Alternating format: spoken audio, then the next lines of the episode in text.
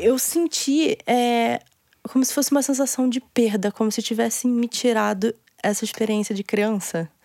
É, tipo, eu poderia ter sido uma dessas crianças, sabe? Brincando é, pintada de genipapo. e na hora eu, eu senti aquilo, assim, e eu comecei a chorar loucamente, assim. Meu namorado até ficou tipo, tá tudo bem? Eu falei, eu não sei o que tá acontecendo.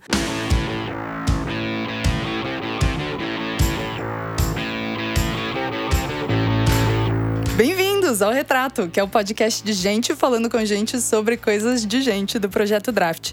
Eu sou a Rafaela Carvalho, sou editora de conteúdo do Draft e hoje quem está na minha frente é a Maíra Sigvalt. Eu falei o seu sobrenome do jeito certo? Olha, assim, tá certo falar Sigvalt, porque estamos no Brasil, né? Uhum. Mas eu acho que a, a pronúncia certa, entre aspas, é Sigvald. Mas, Sigvald. Mas Sigvald tá tudo ótimo. Beleza, então. Bom, estamos com a Maíra Sigvald.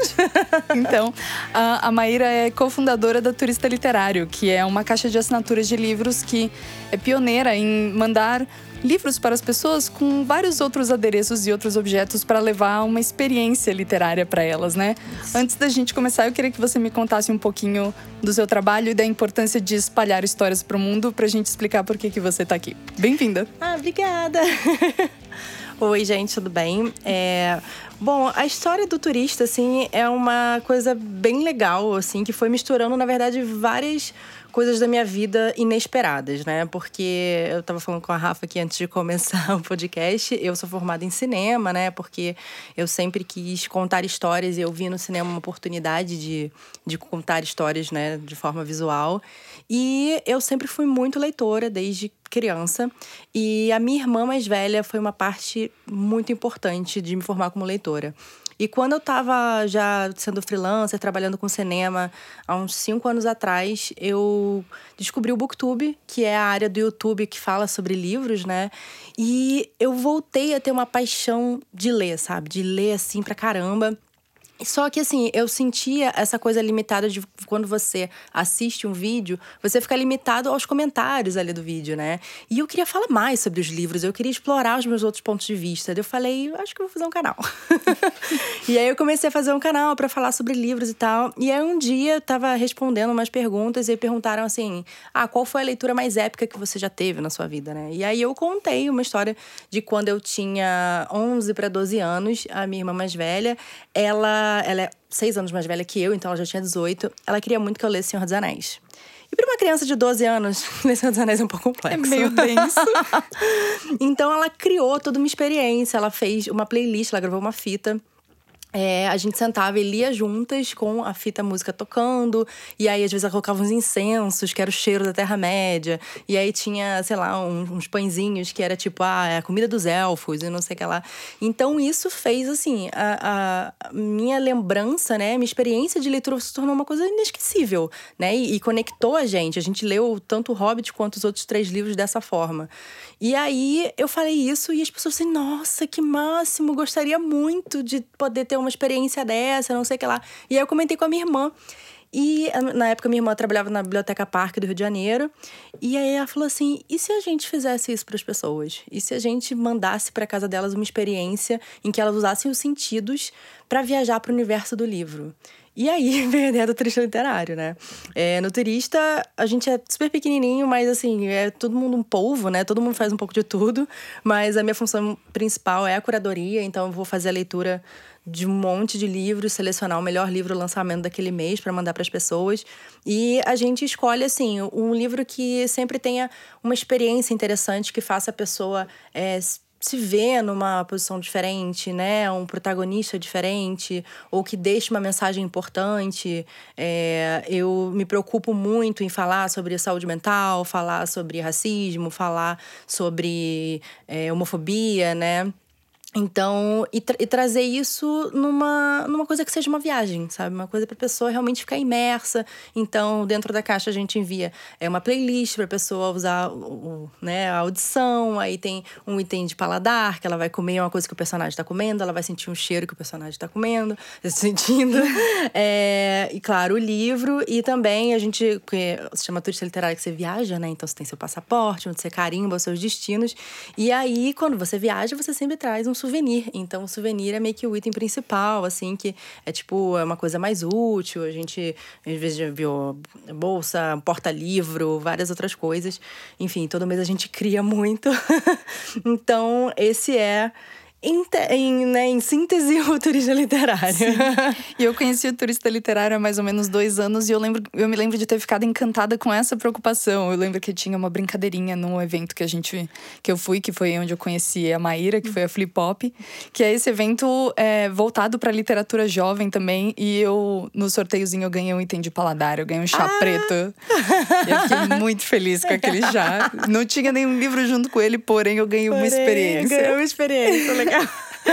e a Maíra é uma pessoa, assim, uma devoradora de livros. Eu acompanho as redes sociais dela. Ela, assim, o canal dela, que se chama All About That Book, é incrível, porque ah, ela obrigada. sempre se preocupa em contar as histórias dessa maneira. E isso é muito interessante porque você é uma pessoa que está em constante resgate da sua própria história também, sim, né? Sim. Você é, tem ascendência indígena, você é descendente de pessoas indígenas do Brasil. Uhum. E isso é uma história que você ainda está aprendendo sobre você mesma e está tá nesse processo de autodescoberta a, durante toda a sua vida, uhum. mas agora é algo que você também usa muito a sua voz para proclamar para o mundo, né? Sim. Então eu queria que você começasse falando comigo sobre o que a gente conversou inicialmente uhum. nessa na nossa pré-entrevista. Você me disse que você cresceu sentindo que existia sempre um discurso de apagamento, mas ao mesmo tempo sabendo que você era diferente, né? Sim, Me sim. conta mais sobre isso. Eu acho é, é interessante, assim, porque se a gente vê o panorama racial do, do Brasil, né?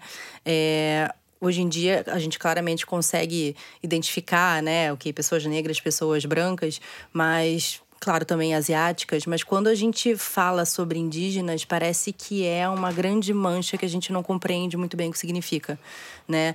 Principalmente porque a identidade indígena, ela vem de uma ancestralidade, ela vem também de uma conexão com seu povo, com tradições, com, com língua, com história e com território também, né, que é a principal pauta indígena. Então, quando você cresce num contexto em que muitas dessas coisas não é que não existem, mas elas são apenas sombras, né? São, são migalhas daquilo que já foi e de uma coisa mais ampla e complexa. Você não se sente parte de nada, uhum. né? Então, é, e é importante também a gente ver os contextos em cada parte do país, né? Eu nasci em Florianópolis, mas eu fui criada no Rio.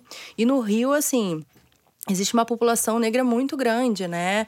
E pessoas birraciais também. Então, é, pessoas não brancas com ascendência indígena não se enxergam como pessoas não brancas ou pessoas racializadas porque elas estão nesse contexto.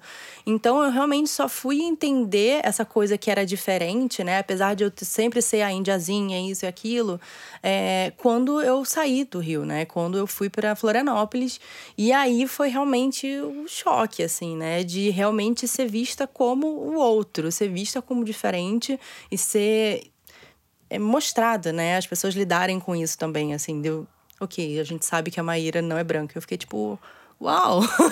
e, e, porque o Rio de Janeiro é isso, né? Você falou que as pessoas. Já existia uma diversidade uhum. racial e o sul do Brasil é muito branco, né? Sim, sim. E você é, sempre. Você falou que você sempre soube de ter o fenótipo uhum. é, indígena, ou pelo menos não branco, uhum. e que era algo que também já existia na sua família, que a, a sua mãe era uma pessoa que trazia muito da cultura indígena, até quando você não sabia, né? Sim, exatamente. Não, com certeza. A minha mãe, ela sempre esteve em resgate, assim, mesmo quando não não sabia exatamente de onde veio. Ela sempre soube que, que veio de algum lugar, sempre soube que tinha alguém na família. E eu via que ela sempre tentava buscar e trazer para mim. É, é, sei lá, a história e conexões né, e formas mesmo de, de resgatar isso. Mas eu nunca tinha entendido isso, assim, como, tipo, ela estava trazendo essa ancestralidade de alguma forma para mim, né? E é interessante também porque do lado da família do meu pai, né, eu tenho minha avó que é paraense, então ela sempre trouxe também muitas coisas que, sabe, eu também não sabia que faziam parte disso, né? Então foi é interessante ver como a gente é uma construção, né? De, de todas essas partes que fazem a gente, né? Nossa, e, e uma coisa que eu acho incrível da história da tua família é que, assim, você me contou que quando você começou a tentar descobrir um pouco mais dessa origem familiar, foi uma notinha de jornal que basicamente salvou a sua família de um apagamento é, na, na, história, na né? Na história. Na história do Brasil, né? Isso é Exatamente. É e eu, eu queria muito que você dividisse essa história, porque assim, é uma notinha de jornal Sim. que não fosse por ela, você seria, ah, acho que eu não existo então. É, é. Me conta mais sobre isso. Não, é interessante, porque é, eu sempre soube da história do Marechal Bormann, né? Porque o meu avô, ele é Bormann também o meu avô, pai da minha mãe. E aí, enfim, ele sempre falava do Marechal Bormann, que ele foi, tipo, ele foi ministro da guerra, ele fundou Chapecó, Xaxim, Xanxerê, né, que fica ali no oeste catarinense. Enfim, sempre houve essa personagem histórica aí da família. E aí, é, a minha mãe falou assim, então, foi ele que casou com a mulher indígena. E eu fiquei, ué, como assim? Da, daí começamos a procurar mais sobre isso e aí viu que assim, quando eu ia pesquisar lá e tal, minha mãe também falou assim: "Ah, Marechal Bormann morreu sem deixar descendentes". E a gente ficou tipo, como assim? E eu? e a gente, sabe? Tipo, eu nem tenho o sobrenome Bormann, mas assim, o meu avô tem, sabe? A mãe dele tinha. A mãe dele, que no caso é filha do Marechal, né? Então, como assim a gente não existe, sabe? E aí começou todo esse processo e é, foi super complicado, porque é, na época também não tinha certidão de nascimento, né? Tinha certidão de batismo, que era uma coisa, era um registro que ficava dentro das igrejas. Então só os padres tinham. Então, assim, a minha mãe então começou essa jornada de refazer esses, esses passos, né? Tanto por Santa Catarina quanto pelo Paraná, porque ele também foi para o Paraná, minha, minha bisavó também. Então a família toda agora é do Paraná. E, e ela, cara, ela andou muito. ela foi muito cartório. E aí, quando ela foi no museu lá, feito em homenagem a ele e tal, ela falou com tanto com a bibliotecária da cidade, lá de Chapecó, quanto o, a pessoa responsável lá do museu. E aí, um tempo depois, eles mandaram para ela a. Falando assim: olha, eu não sei se isso aqui ajuda muito. Né? Porque minha mãe perguntou, gente, assim, já não falam que a gente não existe, mas assim, e essa mulher, né? Então é muito interessante como todo um braço de uma árvore genealógica sumiu pelo literalmente apagamento dessa mulher porque ela, provavelmente porque ela era indígena. Então a minha mãe começou, ela conseguiu fazer esse resgate, descobriu com essa, essa notinha e segundo ela, assim, ela não me passou mais detalhes sobre isso porque ela tá escrevendo um livro e ela tá tipo incrível. É, dela não quer me contar spoiler. Eu falei: "Mãe, não quero mas... dar spoiler da sua família". É, mas ela descobriu o nome dela e tal, enfim. Então, é, conseguimos reconstruir esse lado, assim. E aí, claro, isso é o, o, laço histórico perdido e a gente tem que buscar, na verdade, também um laço de, é, de ancestralidade, né? Que daí já é uma, uma outra coisa também que é mais complexa. Você poderia me explicar o que, que é essa busca desse traço de ancestralidade? É porque uma, uma coisa legal da gente saber quem que era essa mulher é saber qual o povo dela, ou seja, Kaigang, que é um dos maiores povos do sul do país. E, é, ok, então é um caminho já que eu posso começar a seguir. Então, é, começar a estudar, ir atrás, entender, entrar em contato com outras pessoas Kaigang. Então, eu consegui falar, conversar com uma das lideranças lá, falar: olha, estou em resgate, não sei nem como é que eu faço isso, por onde que eu começo, não sei o que lá. E ela foi super fofa, na verdade, para mim. Ela falou que no momento é, os Kaigang eles só reconhecem a ancestralidade a partir do pai. Ou seja, então a princípio eu não poderia nunca me autodeclarar. Como, Nossa, como isso, isso é até uma coisa que eu queria perguntar para você também, porque é, sabendo que você é diferente, tendo se mudado para o sul, uhum. onde você nasceu, Sim. e, enfim, se sentindo ali, bom, eu sou a pessoa que se destaca na multidão por eu ser diferente aqui. Ao mesmo tempo, você vive essa sensação de que você meio que não tem direito ao resgate da sua história. Exatamente. Onde, onde que estão os seus sentimentos quando você tenta chegar nessa, nessa autodescoberta? Porque você tá se olhando no espelho e você sabe que você não é igual ao fenótipo das pessoas à sua volta. Ao mesmo tempo, você chega nas pessoas que são mais parecidas com você e elas falam: hum, talvez você também não pertença. Como que é essa busca por pertencimento? É muito complicado, é difícil pra caramba. E, assim, é uma coisa que eu tento fazer com pés leves e o maior respeito possível, sabe? Eu sei que a gente não pode já chegar assumindo que as coisas são nossas, porque quem faz isso é colonizador, né? então, é, eu tento com o maior respeito, porque o. Assim, se eu nunca que seja for aceita, é, se eu conseguir resgatar todo esse, esse conhecimento, essa ancestralidade, essa conexão que, que foi cortada, cara, eu já tô feliz, sabe? Mas assim, e se eu puder fazer alguma coisa pelos povos que, que existem pra caramba hoje, com os privilégios que eu tenho, com o espaço que eu, que eu conquistei de alguma forma, com, por causa dos privilégios que eu tenho, é, tudo bem, sabe? Uhum. Sentir acolhida e, e, fazer parte seria, tipo, incrível. Uhum. seria, é, sei lá, uma, uma plenitude, eu acho. Mas eu não acredito que é uma coisa que eu tenha que, tipo, me sentir no direito de, sabe? Então, o que eu posso fazer é buscar e estar em contato com essas pessoas, né? Então, o que, eu, o que eu tenho feito, além de buscar, claro, esse conhecimento que, querendo ou não, é conhecimento meio didático, né? Você tem que ter mais uma vivência para você realmente conseguir se conectar, e é uma coisa que eu acho que vai durar minha vida inteira para eu conseguir resgatar isso. É, mas também entrando em contato com os povos indígenas de hoje em dia, que estão aqui, que estão próximos de mim, que, que não são caigangue, mas são pataxó, mas são guarani, né? Aqui de, principalmente da região de São Paulo. Então, é, por causa do movimento Visibilidade Indígena, eu consegui entrar em contato com essas pessoas e acompanhar elas e dar apoio para elas. Vou na marcha dos indígenas, teve a marcha agora das mulheres indígenas. Então, assim, estar nesses ambientes, para mim, já faz parte do meu resgate, sabe? É, já, é, já presto respeito respeito a isso, né? Então, é, quando eu falei pela primeira vez sobre isso, que foi em janeiro, né, quando rolou visibilidade indígena, de como para mim que estava em resgate, que teve tanta coisa roubada, né, e, e perdida, como era difícil para mim ver como as pessoas não respeitavam e como as pessoas não se importavam, como a pessoa vai lá e faz uma tatuagem de uma mulher indígena no braço e não pensa um segundo no que ela tá fazendo, sabe, na história, no que aquilo significa, como a pessoa vai lá simplesmente põe um cocar na cabeça da 25 de março e pinta a cara fingindo que é grafismo, como isso é dolorido porque eu não sei se um dia eu vou ter direito a isso com tudo o que isso significa e você tá usando como uma brincadeira, sabe? Eu respeito tanto isso, é, e eu não me sinto nem como se fosse boa o suficiente, sabe, para merecer isso e você tá tipo brincando com isso, né? Sendo displicente, né, com uma história que eu tô querendo que seja um pouco minha, eu tô querendo entender ela como minha também.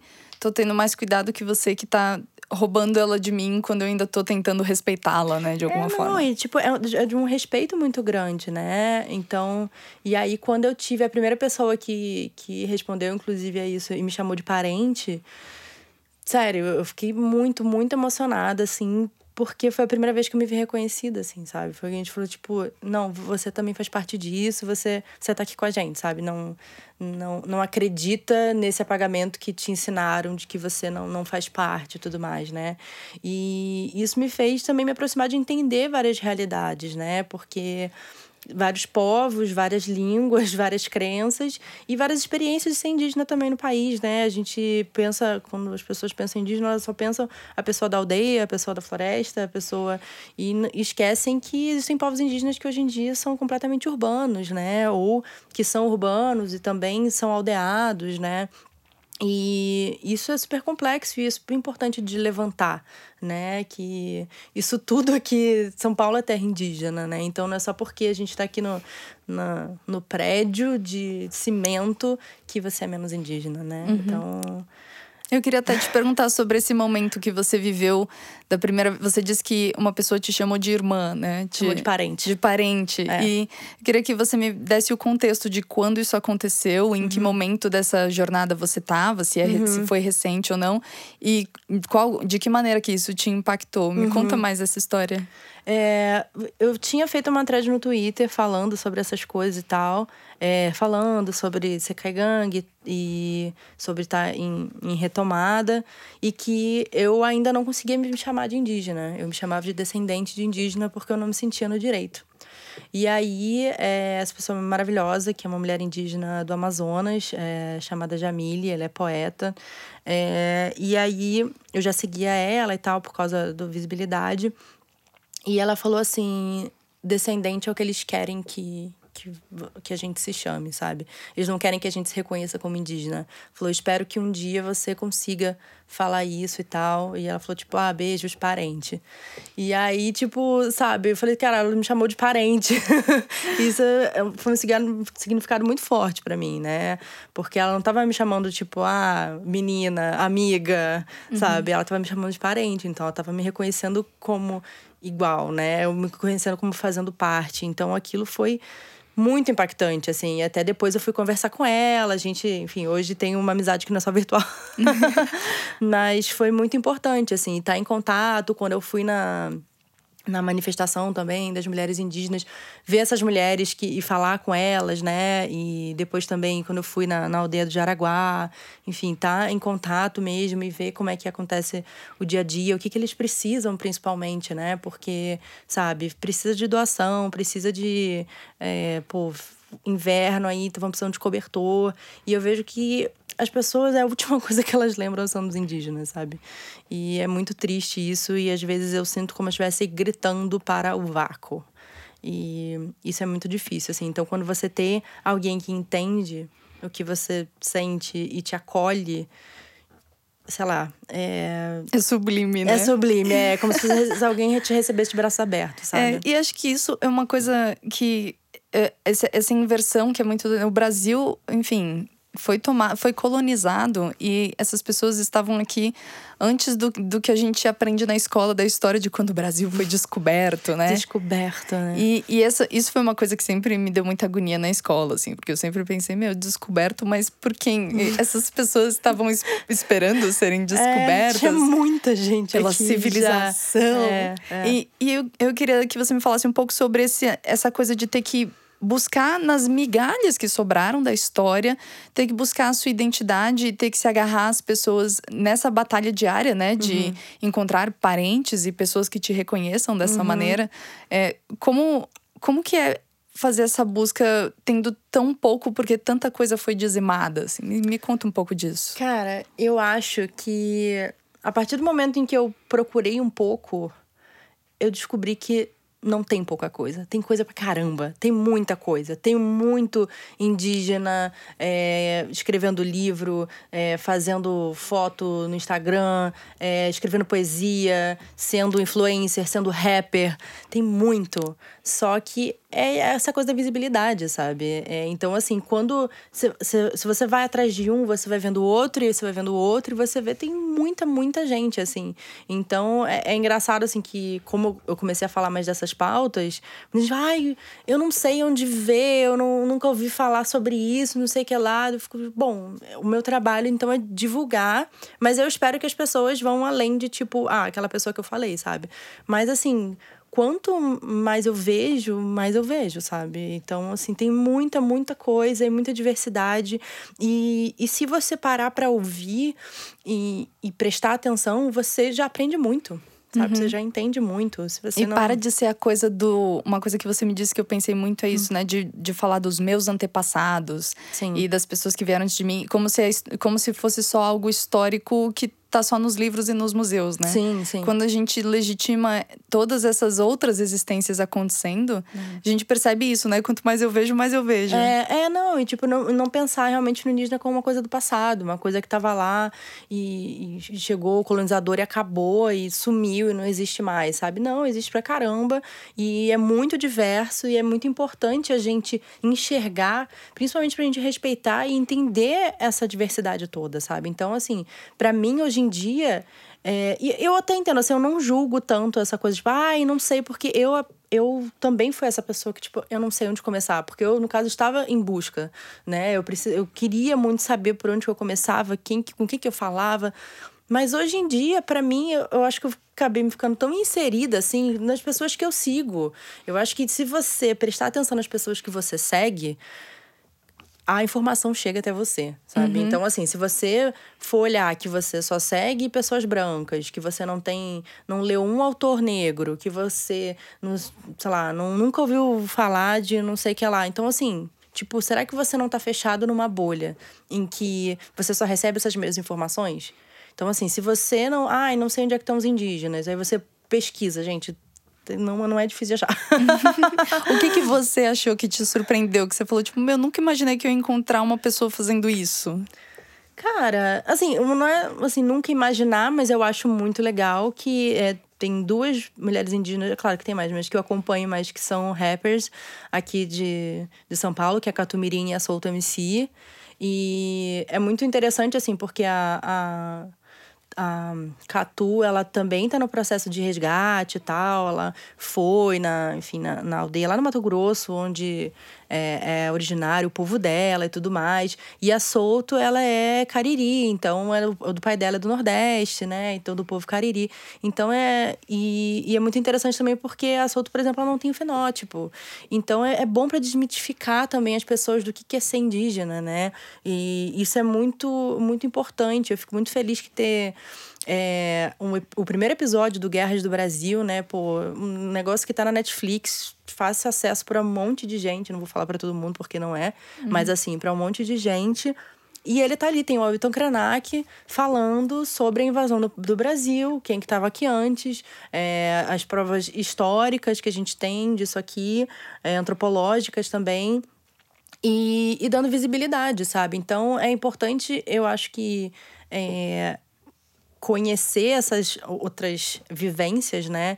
E, e ver isso foi muito legal para mim, porque eu passei a, a, identificar, sabe? Você vê um corte de cabelo, você sabe que aquilo ali é caiapó. Você vê um tipo de grafismo, por exemplo, o grafismo caigangue para mim é muito, muito claro, né? Tipo, você bate o olho, você já vê o ticuna também. Então, é, é uma diversidade muito grande, né? Então, para mim, assim, eu não sei se eu fiquei surpresa com nada, assim. Na verdade, é, é quase como se fosse uma familiaridade que tava lá dentro, sabe? Eu não sei, não sei explicar. Um eu, reencontro, assim. É, eu tive uma experiência, foi muito louca. É, que eu fui ver um, um documentário que era. Ai, agora eu esqueci o nome. Não sei o que, da chuva? esqueci. não era um documentário, era um filme meio documental é, que era. Eu acho que era, era no Amazonas, ou Rondônia. E, enfim, era sobre um, um rapaz que ele ia virar pajé, e ele é todo falado na, na língua indígena, que eu esqueci agora qual que é o povo. É, e aí, tipo, o filme ele é até um pouco parado, assim, tal, mas ele tem uma simbologia muito bonita e tudo mais. E aí eu tava vendo o filme normal, e aí, é, no final, a última cena, é, tem umas crianças brincando e uma pessoa começa a, a fazer um grafismo com genipapo na criança. E aí o filme acabou e eu comecei a chorar de um jeito tão, tão pesado, porque assim, sabe quando você tá rindo porque as crianças estavam rindo e do nada você começa a chorar? e você sabe por quê? O que, que te bateu, assim? Cara, eu senti é, como se fosse uma sensação de perda, como se tivessem me tirado essa experiência de criança. É, tipo, eu poderia ter sido uma dessas crianças, sabe? Brincando é, pintada de genipapo. e na hora eu, eu senti aquilo, assim, e eu comecei a chorar loucamente, assim. Meu namorado até ficou tipo, tá tudo bem? E eu falei, eu não sei o que tá acontecendo. É, então eu acho que, que essa sensação de, tipo, ter é, isso arrancado, sabe? Ter a consciência disso, de que eu poderia ter tido essa vivência se não fosse o apagamento, o afastamento também, né? Da... Porque dentro da minha família mesmo, se sabia que tinha essa mulher indígena, mas ninguém queria falar sobre ela. Então, assim, eu sei que muitas das coisas que minha mãe resgatou foi tipo de pequenas coisinhas, assim, sabe? E porque ela sempre se identificou muito com isso. Então, mas, sabe, família, a família não queria muito admitir que existia isso. Então, é. Tudo isso se torna uma privação, né, de uma história, é verdade. Sim, sim. E a única história boa o suficiente é tipo, ah, é porque a gente tem uns, uns parentes alemão, ah, uns parentes su suíço. Aí você fica tipo, ah, esse é o legal, né? Esse é, esse é a ancestralidade boa. É engraçado, né? Porque a gente fala muito, a gente vê muitas histórias no país diverso que a gente vive e a gente vê muitas pessoas se orgulhando, falando, não, meu avô veio aqui da época da Segunda Guerra família italiana, família de alemão. No próprio sul, né, tem o Vale Sim. Europeu. e as pessoas, tipo, ai, não, Blumenau e todos, enfim. E, e acho que e vem um orgulho tão, É. tão grande de levantar essa bandeira e falar dessa história. E, e não é uma coisa que a gente faz com povos originários do próprio Brasil, Sim, né? A sim. gente não fala da nossa origem com o mesmo orgulho. Ah, a gente só fala quando quer falar assim, ai, mas eu também tenho sangue indígena. Ou tipo, ai, todo mundo no Brasil tem sangue indígena. Aí você fica tipo, tá bom, amado. Sim, é óbvio que tem, né? A gente teve uma miscigenação forçada, mas isso não significa que você seja indígena ou que você possa, enfim, tipo, opinar em questões indígenas que não são suas, Sim.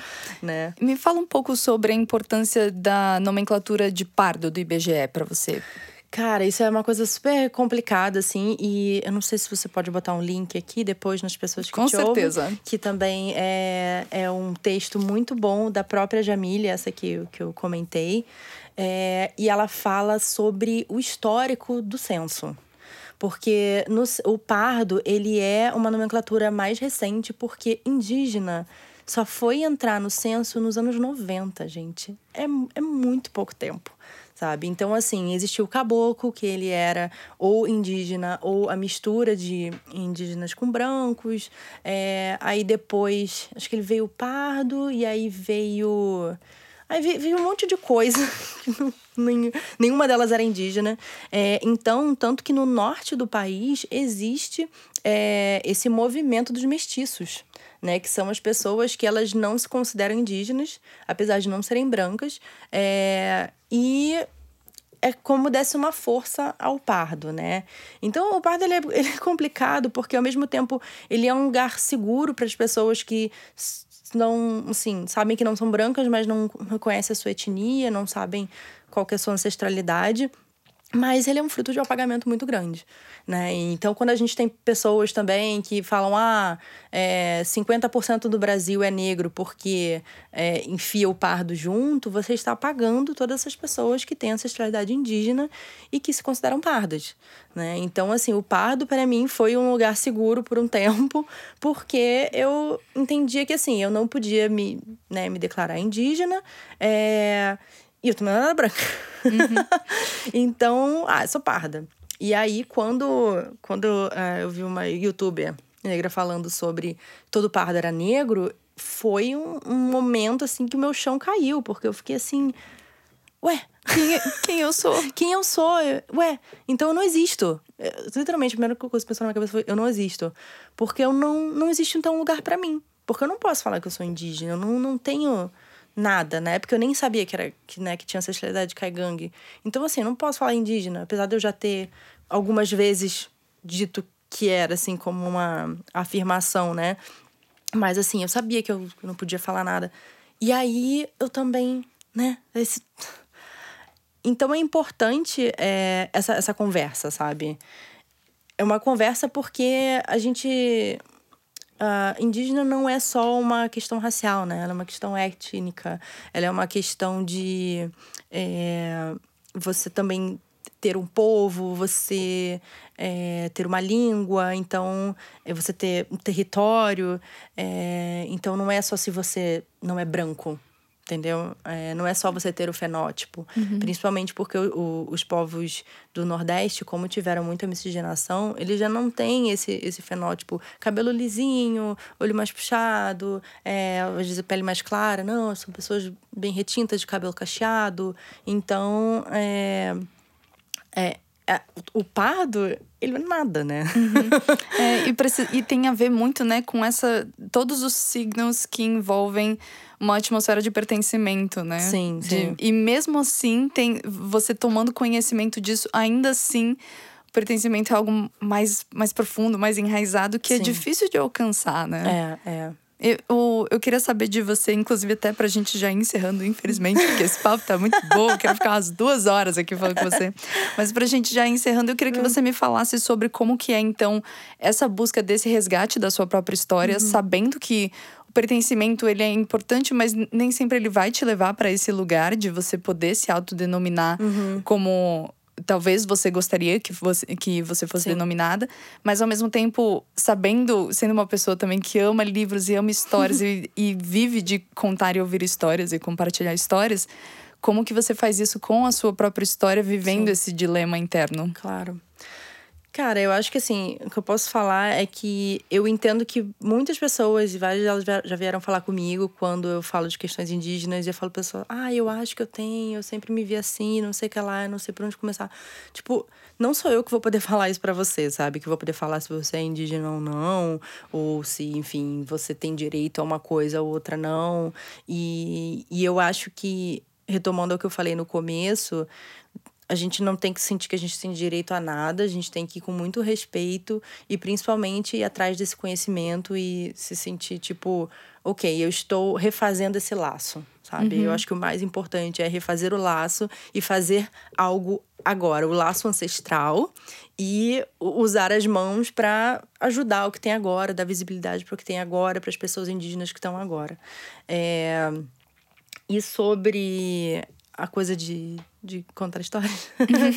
eu, né, como uma pessoa que escreve, que conta histórias também, é, eu penso muito nisso, assim, porque eu, eu nunca me vi na literatura é, até pouquíssimo tempo, assim. Eu, obviamente, fui colocada como a Iracema né, na, na aula de literatura. Jura? Sim. Eu não tô surpresa, só tô um pouco, só tô um pouco desapontada com, né? Lógico. Sim. Você então... tinha um apelido terrível na, na infância, sim, na infância, sim, na adolescência. Na adolescência. É, na verdade, sim, alguns, né?